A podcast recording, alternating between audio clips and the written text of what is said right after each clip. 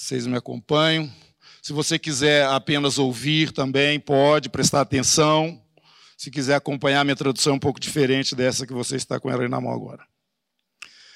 Capítulo 9. Também a primeira aliança tinha com efeito um ritual para o culto e um santuário terrestre. Está nos falando a respeito do templo, né? E talvez mais exatamente aquele tabernáculo que Moisés construiu ali no deserto. E aqui está falando que tinha um ritual. Nós sabemos qual era. E aqui ele está falando, a primeira aliança tinha um ritual para culto e um santuário terrestre pois instalou-se uma tenda, uma primeira, chamado Santo, onde se encontravam o candelabro, a mesa e os pães da proposição.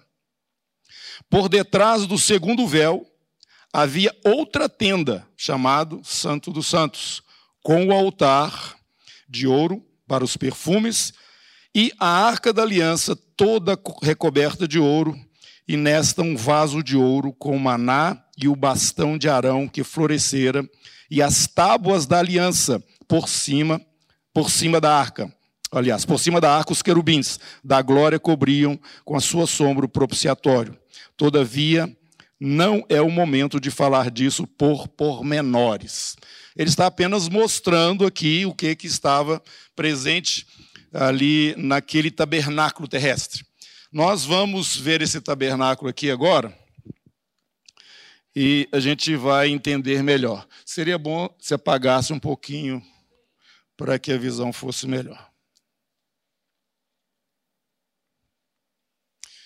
Isso, mais ainda, essas aqui estão atrapalhando, a visão não está boa ainda não. Tem jeito? Eu apagar essas aqui. Melhorou. Pois bem, irmãos, isto aqui era o tabernáculo lá no deserto.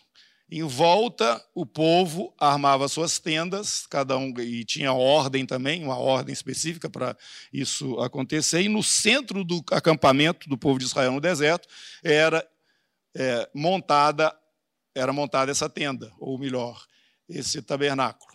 Vocês podem ver que ele tem uma parte externa, né, aqui, e tem esta tenda aqui no centro, ou melhor, no fundo. Logo aqui no princípio, nós estamos vendo na parte externa um altar. Esse altar aqui era o altar dos sacrifícios. E essa tenda aqui, fechada, ela tem dois compartimentos, foi o que nós acabamos de ler. E vamos ver ainda nos, é, nas figuras seguintes. Por favor, pode passar. Aqui ficou mais fácil de ver. Né, o povo todo acampado em volta, o altar do sacrifício aqui fora e a tenda, a nave ou santuário. Aqui dentro desse lugar tem dois compartimentos. Essa primeira parte que o autor ali falou, a primeira, né, é o lugar santo. E essa segunda parte fica aqui, ó, separado por um véu que ficava aqui, é chamado Santo dos Santos, onde estavam aqueles utensílios que ele falou e aqui também ele mencionou quais eram.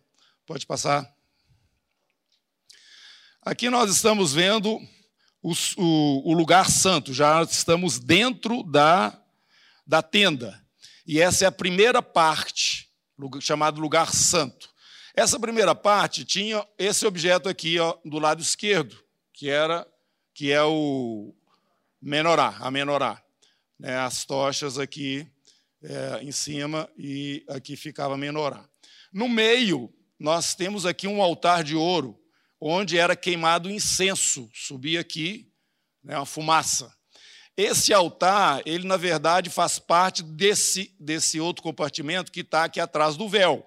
O altar faz parte do Santo dos Santos, tá? mas ele está do lado de fora da, do, do, é, da cortina, né, dessa cortina, porque aqui o sacerdote queimava o incenso diante do Senhor. Foi aqui que Zacarias, o pai de João Batista, teve aquela visitação do anjo, né? anunciando aí o nascimento de João Batista. Ele era sacerdote e estava aqui trabalhando nesse momento, quando teve a visão. A, a, a experiência, não foi visão, não, foi, foi presencial mesmo. Aqui nós temos uma mesa, Essa mesa ela tem 12 pães sobre ela. São os pães da proposição. Então, nesse ambiente aqui, embora a, o, o, o, altar pertencesse àquilo, àquele ambiente seguinte ali, que era o Santo dos Santos, nós vamos ter três objetos: este aqui, este aqui e este aqui. Menorá, altar de incenso e a mesa dos pães da proposição. Hoje nós vamos concentrar um pouquinho a nossa atenção aqui. Mas passe, por favor, para a gente ter uma visão melhor do que aqui nós já estamos vendo do outro lado do, da, da cortina. Esse foi o espaço que nós falamos, tá? a menorá, o altar e a mesa com os pães. Aqui tem, tirar o véu aqui, só para a gente poder ver o que está lá atrás, né? tem um véu, e lá atrás desse véu tem o Santo dos Santos. Tem a arca, que ele já mencionou, aqui, e em cima dessa arca uma placa de ouro, que é o propiciatório, e em cima dessa placa de ouro, ali tem dois querubins com as suas asas encontrando no meio da arca. E dentro da arca tem as tábuas da lei, tem a vara de Arão e tem também o maná, que foi que o pessoal experimentou lá no deserto, né? Pode passar.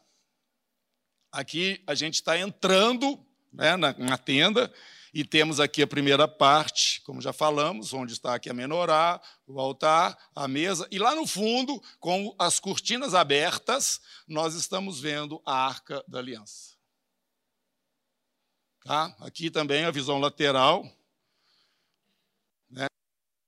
Aqui, aqui tem o lugar santo, do lado esquerdo, menorá, do lado direito a mesa e logo em frente o altar. Aqui tem o véu que separava este compartimento deste compartimento.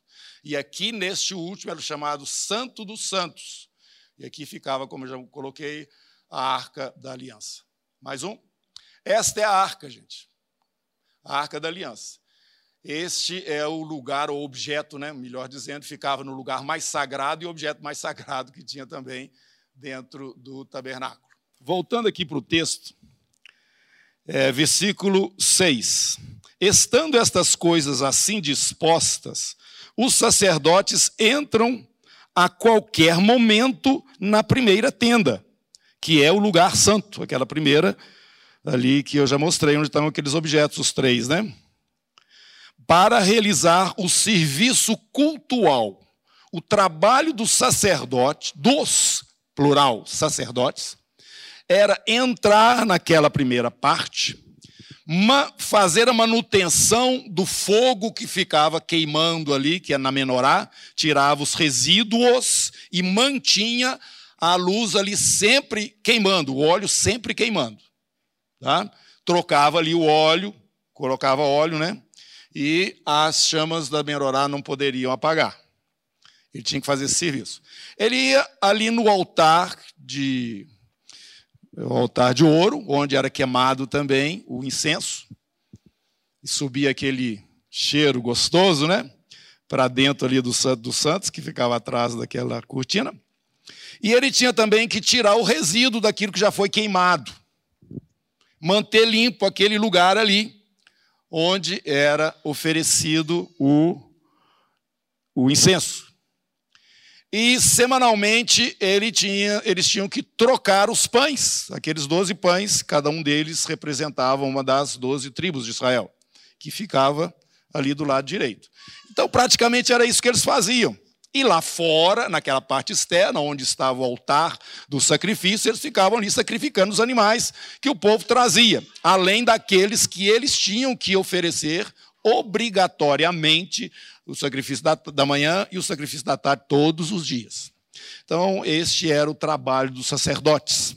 E tinham ainda os levitas, que eram porteiros, que trabalhavam lá na, na, no, no, lugar onde recolhiam as ofertas. E esse era um movimento que tinha. Depois, né, no templo já construído definitivamente ali em Israel, em Jerusalém, Monte Moriá, acontecia este serviço. Estando as coisas assim dispostas, os sacerdotes entram a qualquer momento na primeira tenda para realizar o serviço cultual. Na segunda, que é aquela onde está a arca, porém, entra apenas o sumo sacerdote, e somente uma vez por ano. E isto não acontece sem antes oferecer sangue por suas falhas e pelas do povo. Então, aquele outro espaço chamado Santo dos Santos, onde está a arca, separado por aquele véu, ninguém entrava lá. Só o sumo sacerdote, uma vez por ano. E o que, que ele fazia? Tinha um sacrifício lá fora que deveria ser feito, né? Ele pegava do sangue desse sacrifício, ia até lá dentro do lugar chamado Santo dos Santos, onde estava a arca, e aspergia aquele sangue ali no propiciatório. Lembra que a coluna de fogo e a nuvem está exatamente em cima deste lugar. Ali Deus encontrava com o sumo sacerdote e era propício para com ele e para com o povo, no que diz respeito aos seus pecados, porque o sangue estava sendo apresentado. Sem sangue, não tem remissão de pecados. Este era o trabalho, era isso que acontecia na primeira aliança, aquela que nós já mostramos aqui, né? Que era, na verdade, uma representação física de uma outra construção que é permanente e que já existe nos céus. Vamos continuar aqui. Versículo 8. O Espírito Santo quis mostrar com isso que o caminho do santuário não está aberto enquanto existir a primeira tenda. Há nisso um símbolo para que um, um símbolo para o tempo de agora. Pois naquele regime apresentavam-se oferendas e sacrifícios sem eficácia para aperfeiçoar a consciência de quem presta o culto. Tudo eram ritos humanos referentes aos alimentos que eram oferecidos lá fora também, né, as bebidas, as abluções diversas, impostos somente até o tempo da correção. Então, essa primeira aliança tinha um vencimento. Apesar dela ter essa representação do que está lá no céu, aqui, esse período aqui era um período limitado. E quando acabar essa representação aqui, definitivamente alguma coisa no tabernáculo eterno estará acontecendo. Então, irmãos, nós temos aqui no livro de Hebreus aquela palavra do capítulo 12, olhando firmemente para o autor e o consumador da nossa fé, Jesus. Nós temos que fixar os nossos olhos nele, porque é para ele que nós estamos indo. Onde está Jesus? Assentado à direita do trono da majestade nas alturas. Você olha para o tabernáculo, você vê a presença do Senhor agora sobre aquele lugar onde ele era propício. Né? Levava-se o sangue do animal. Pois bem, é para este lugar, existe um caminho que nos leva até a presença de Deus. Foi isso que nós vimos quando Jesus morreu na cruz sangue derramado, né? E o véu do, do, do templo rasgou de cima a baixo. O que o Senhor estava mostrando que o caminho agora para a minha pessoa está aberto. O sacrifício foi apresentado e agora eu sou propício aos homens. Meus irmãos, da mesma forma como o sumo sacerdote e os sacerdotes faziam o seu trabalho, nós temos hoje uma realidade. E é isso que o autor de Hebreus está querendo nos mostrar. E é para essa direção que nós temos que caminhar, porque nós temos que ter o um entendimento do nosso serviço. Por quê? 1 Pedro capítulo 2, versículo 9. Alguém podia ler para mim em voz alta? Vós, porém, sois raça eleita, sacerdócio santa, santo, sacerdócio real, nação santa, povo de propriedade exclusiva de Deus. Nós somos sacerdotes. E aqui nesse livro você já aprendeu que nós somos sacerdotes não segundo a ordem de Arão, mas segundo a ordem de Melquisedeque. Jesus é da ordem de Melquisedeque, Jesus não é da ordem de Arão.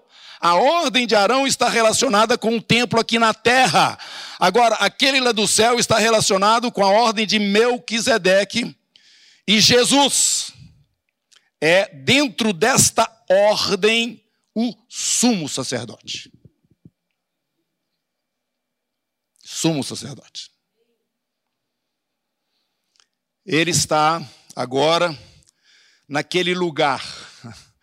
Claro, o trono está sobre aquele lugar onde o sumo sacerdote entrava uma vez por ano, levando sangue.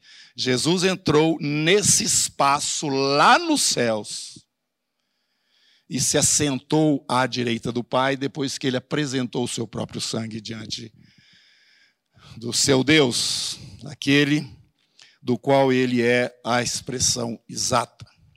Vamos continuar no texto aqui. Ele está nos falando que aqui embaixo haviam ritos humanos, no verso 10, né? alimentos, essas coisas todas que ofereciam no templo. Versículo 11: Cristo, porém, veio como sumo sacerdote dos bens vindouros, de coisas do futuro, ele atravessou uma tenda maior e mais perfeita, que não é obra de mãos humanas, isto é, que não pertence a esta criação. Ele entrou nos céus, nesse santuário celestial, e atravessou, passou por esse caminho aí desta tenda, né, é, até chegar lá, nesse lugar onde está sobre a arca da aliança, o trono do nosso Deus, a presença do Senhor. Por isso que eu acho interessante, que de vez em quando eu compartilho com as pessoas, quando a gente está estudando aqui profecias, o livro do Apocalipse, você precisa de entender a ordem das coisas no céu, porque elas não diferem muito daquilo que Deus já mostrou, o que está aqui embaixo. Então tem uma passagem do, do Apocalipse que fala que ao lado do trono saiu uma voz. Não é ao lado, não, é debaixo do trono. Você pode começar a visualizar estes espaços. Capítulo 8, você vai ver o altar de ouro, onde as nossas orações são oferecidas e sobem com um aroma suave diante do Senhor. Você vai encontrar também as almas que estão debaixo do altar, o sacrifício lá de fora. Aquele altar lá de fora, que está aguardando né, o tempo até que todos que ainda hão de morrer por causa do seu sacrifício, mártires, aguardam o juízo de Deus para com aqueles que assim procederam com eles. E nós vamos encontrando ali dentro do livro do Apocalipse esta construção maravilhosa que já, já está lá nos céus e foi servida de modelo para aquela que Moisés construiu aqui na terra. Não, ele fala assim, sobre esses detalhes eu não quero falar muito agora, ele não fala muito, mas ele enfatiza o, o, o, o serviço, o trabalho que é feito, é exatamente isso que nós precisamos saber também. Nós estamos hoje na nova aliança. Nós somos sacerdotes.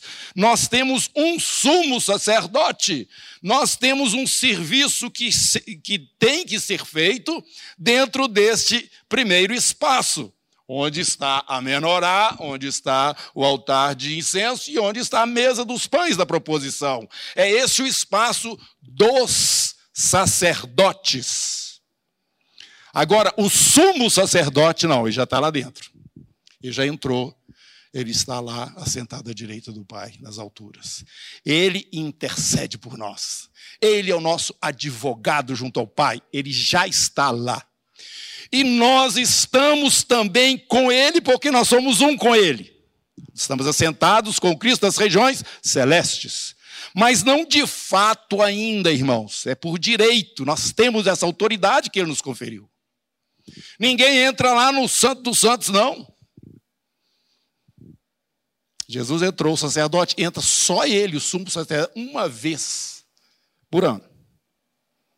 Agora, nós vamos de fato, em um momento, chegar lá dentro deste lugar, porque é a promessa de Deus, onde a pessoa de Deus será visível e exposta em sua plenitude para aqueles que são vencedores em Cristo Jesus. Então, o maior galardão que nós temos, irmãos, não é a recompensa, não é a coroa na nossa cabeça, ou algum, algumas coisas né, que são maravilhosíssimas, nós temos que lutar por elas. Mas a maior recompensa vai ser ver a face do Senhor. Esse é o maior galardão. Lembre você então que você é um sacerdote. Você tem um espaço onde você tem que atuar. Assim como Jesus já cumpriu o seu trabalho, está à direita do Pai, nós estamos ainda cumprindo, enquanto aqui é o nosso serviço. Nós estamos aqui no capítulo, versículo 12. Ele entrou uma vez por todas no santuário, Jesus, né? Com o sangue, não com o sangue de bodes nem de novilhos, mas o seu próprio sangue, obtendo uma redenção eterna. De fato, se o sangue de bodes e de novilhos e a cinza de, de uma novilha espalhada sobre os seres ritualmente impuros os santifica, os santifica, purificando seus corpos, quanto mais o sangue de Cristo, que por um Espírito eterno se ofereceu a si mesmo a Deus como vítima sem mancha, há de purificar a nossa consciência das obras mortas para que prestemos um culto ao Deus vivo. Antes de continuar, eu quero que você veja no primeiro versículo do capítulo 8 o tema mais importante da nossa exposição, isso aí é o pano de fundo de tudo que nós estamos falando, tá? O tema mais importante da nossa exposição é este: temos um tal sacerdote que se assentou à direita do trono da majestade nos céus, ele é ministro do santuário e da tenda verdadeira, armada por Deus e não por homens. Tem uma tenda, um tabernáculo nos céus, feito diretamente pelo Senhor e não por homens. E nós temos um sumo sacerdote que trabalha na sua posição. E nós, sacerdotes da mesma ordem, temos um espaço onde nós também temos que atuar versículo 15. Eis porque ele é mediador de uma nova aliança. A sua morte aconteceu para o resgate das transgressões, das transgressões cometidas no regime da primeira aliança. E por isso aqueles que são chamados recebem a herança eterna que foi prometida. Com efeito, onde existe testamento, é necessário que se constate a morte do testador. O testamento de fato só tem valor no caso de morte. Nada vale enquanto o testador estiver vivo. Ora, nem mesmo a primeira aliança foi inaugurada sem efusão de sangue. De fato, depois que Moisés proclamou todo o povo, é, o, o, mandamento e a lei né, para todo o povo, ele tomou o sangue de novilhos e de bodes juntamente com a água, a lã escarlate e o isopo e aspergiu o próprio livro. E todo o povo anunciando: Este é o sangue da aliança que Deus vos ordenou. Em seguida, ele aspergiu com sangue a tenda, né, o, o tabernáculo, e todos os utensílios do culto, esses que nós já vimos. Segundo a lei, quase todas as coisas se purificam com sangue, e sem efusão de sangue não há remissão. Portanto, se as cópias das realidades celestes são purificadas com tais ritos, é preciso que as próprias realidades celestes sejam purificadas com sacrifícios melhores que estes. Cristo não entrou num santuário feito por mão humana, réplica do verdadeiro, e sim no próprio céu, no verdadeiro, né? A fim de comparecer agora diante da face de Deus a nosso favor. E não foi para oferecer-se a si mesmo, muitas vezes, como o sumo sacerdote que entra no santuário a cada ano, com o sangue de outrem. Né? É, todo ano ele tinha que fazer isso. Pois se assim fosse, deveria ter sofrido muitas vezes desde a fundação do mundo, mas foi uma vez por todas, agora no fim dos tempos, que ele se manifestou para abolir o pecado através do seu próprio sacrifício. E como é um fato que os homens devem morrer uma só vez, depois do que vem um julgamento, do mesmo modo, Cristo foi oferecido uma vez por todas para tirar os pecados da multidão. Ele aparecerá uma segunda vez com exclusão do pecado àqueles que o esperam para a salvação. Então, irmãos, esse é o trabalho que foi feito por Jesus. Isso aí já está completo. E ele está, neste momento, como sumo sacerdote diante do Pai, a nosso favor, também fazendo o seu trabalho. Volto então ao que eu creio que é intenção né, do autor, mostrando a necessidade de vivenciarmos esta nova aliança em cima de valores maiores, melhores e eternos, de um tabernáculo onde o sumo sacerdote o próprio, é, próprio Senhor Jesus, ofereceu o seu próprio sangue, num tabernáculo que não foi construído por mãos humanas, mas o próprio Deus construiu, ele está nos céus e ele está relacionado com o trono e com a presença de Deus. Este é o lugar onde nós vamos receber, chegar. Este é o fim de uma jornada bem-sucedida na presença do Senhor, como filho de Deus, sacerdote que você é. Tem um caminho. Esse caminho termina lá no trono. Está escrito isso, essas coisas todas lá no livro do Apocalipse. Eu, eu não vou lá agora para a gente não ficar espichando muito, né? Mas esse é o caminho. E enquanto estamos nessa direção, nós temos um serviço, somos sacerdotes. Qual que é esse serviço? Quando a gente entra no santuário, vamos voltar lá, nós encontramos o que do lado esquerdo? A menorá. A menorá nos fala a respeito de quê, irmãos?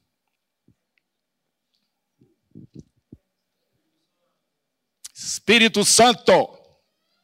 O óleo né, que tem ali, que vai sendo queimado, está mostrando o próprio Espírito Santo de Deus. Já sabemos disso.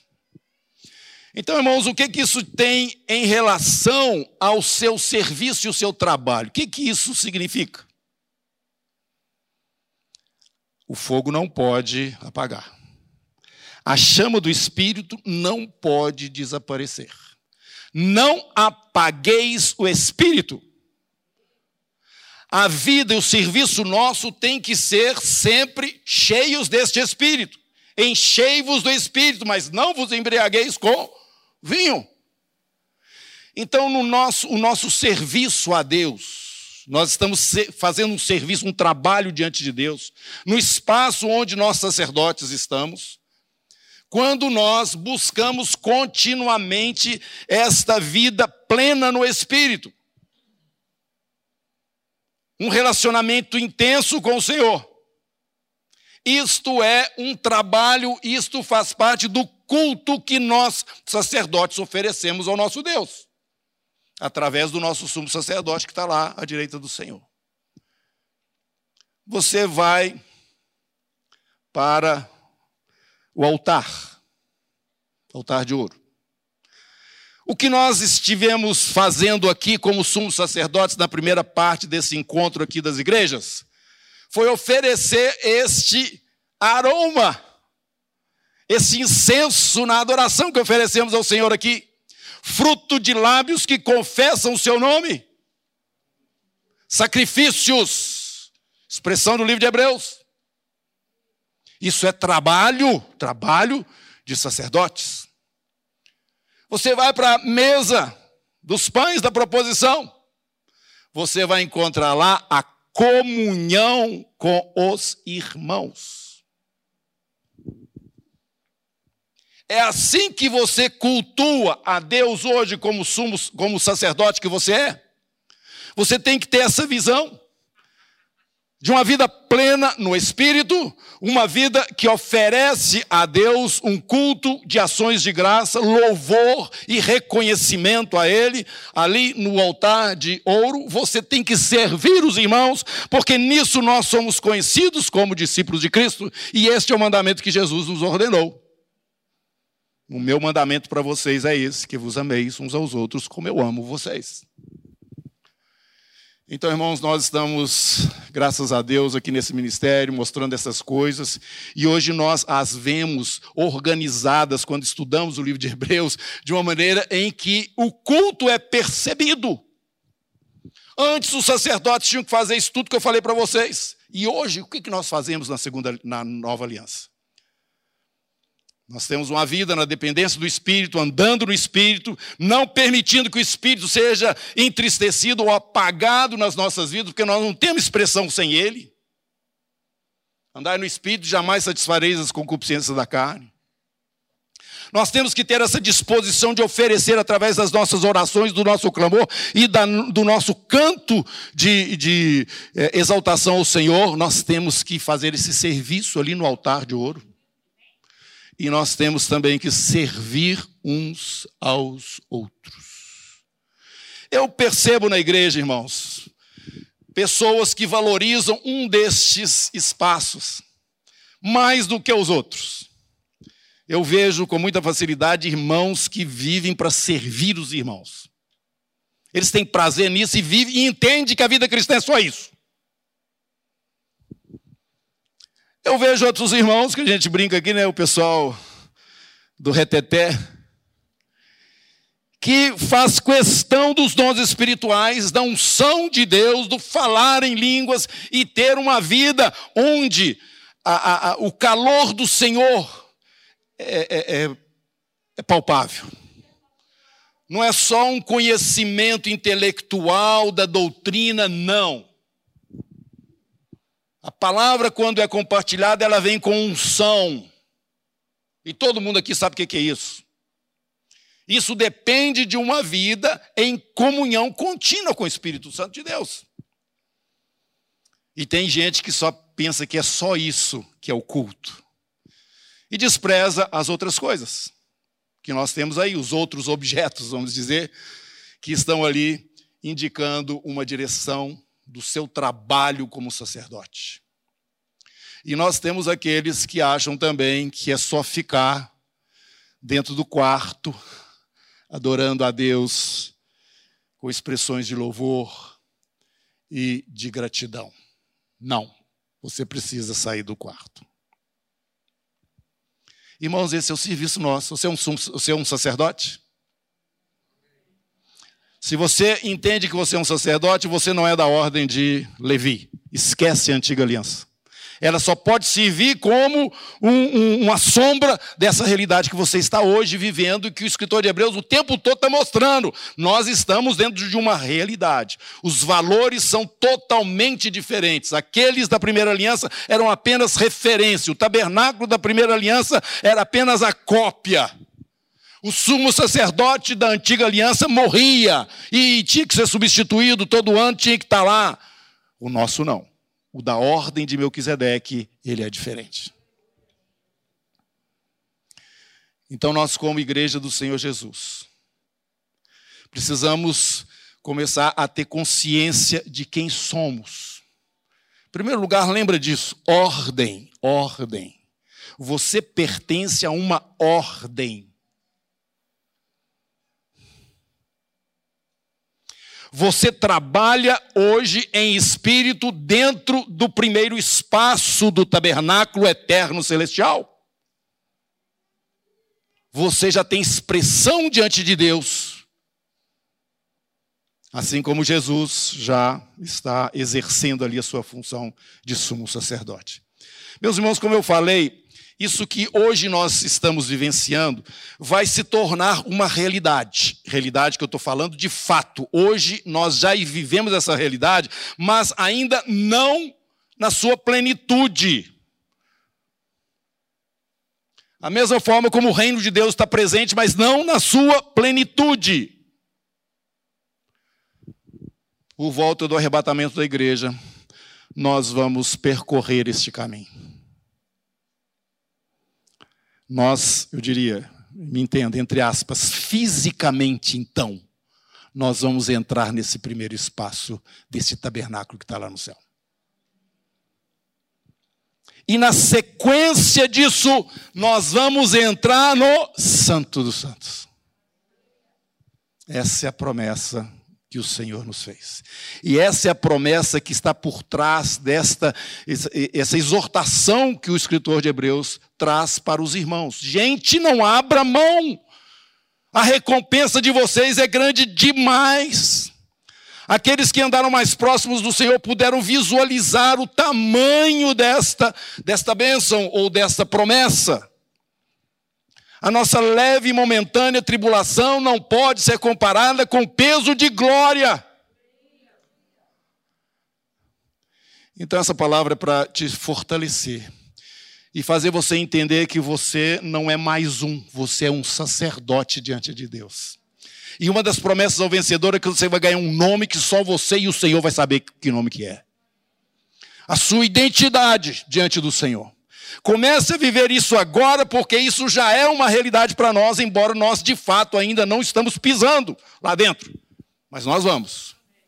Nós vamos, não abra mão, não abra mão daquilo que o Senhor te confiou, como filho de Deus que você é, como um sacerdote da ordem de Melquisedeque. E eu queria que você, irmão, eu estou buscando isso, Estou buscando esse entendimento melhor de quem eu sou como um sacerdote desta ordem. Deus estabeleceu várias ordens. Mas a superior de todas as ordens é aquela ordem da qual o filho dele é o cabeça. Você sabe que ordem é essa? De Melquisedeque. Curva sua cabeça, vamos orar ao Senhor. Senhor, nós estamos diante de coisas que nós não conseguimos alcançar com a nossa mente natural. Mas só de tocar nelas vem assim como uma brisa suave na nossa alma, Senhor Deus, e nos consola, nos traz aquela esperança avivada, restaurada destas promessas, ó Deus, que através da fé diariamente caminhamos olhando para elas sabedores que o Senhor as apresentou com juramento. E o Senhor não pode mentir. Bendito seja o teu nome, Senhor. Da tua parte não existe instabilidade, porque tu és o Deus perfeito, o Deus das luzes, em quem não há nenhuma sombra de mudança, mas nós não, Senhor. Nós precisamos ser exortados uns pelos outros, nós precisamos congregar uns com os outros. Nós precisamos buscar o Senhor continuamente para que, andando em espírito, possamos estar sendo fortalecidos no nosso espírito. Nós precisamos, ó Deus, de, com disciplina nos apresentar diante do Senhor prostrados e te adorar. Elevar ao Senhor Deus uma oração de gratidão, de ações de graça, e os nossos cânticos e hinos de louvor a este Deus que é sobre tudo e sobre todos. Por isso, Senhor, nós carecemos desta graça que foi revelada. Como Paulo falou para Timóteo, fortifica-te na graça. Nós precisamos dela, Senhor. O nosso sumo sacerdote está continuamente intercedendo por nós. O sangue dele está disponível para a purificação de todo o pecado. Mas mesmo assim, por muitas vezes somos lentos, ó Deus. Somos preguiçosos, Senhor. Somos murmuradores, ó Deus. Sem considerar que o Senhor já nos colocou na ordem mais elevada dentro de toda a criação. Tenha misericórdia, perdoa o nosso pecado. Em nome de Jesus, abra os nossos olhos e permita-nos perceber estas verdades, estas realidades espirituais maravilhosas desta segunda ou última aliança que é mostrada, Senhor Deus, na tua palavra. É na expectativa destas coisas que nós oramos, também esperando o derramar do teu Espírito sobre nós, transformando, a Deus, o nosso momento em um momento pujante de testemunho e força da tua igreja. Oh, meu Pai, em nome de Jesus. Eu não sei se eu peço ou se eu agradeço, Senhor. Bendito seja o teu nome hoje eternamente. Amém. Amém. Irmão, é, isso foi só uma pincelada. Entra para dentro do livro de Hebreus, clama ao Senhor e pede revelação. Você vai ter muita coisa ainda que você vai ver. Amém?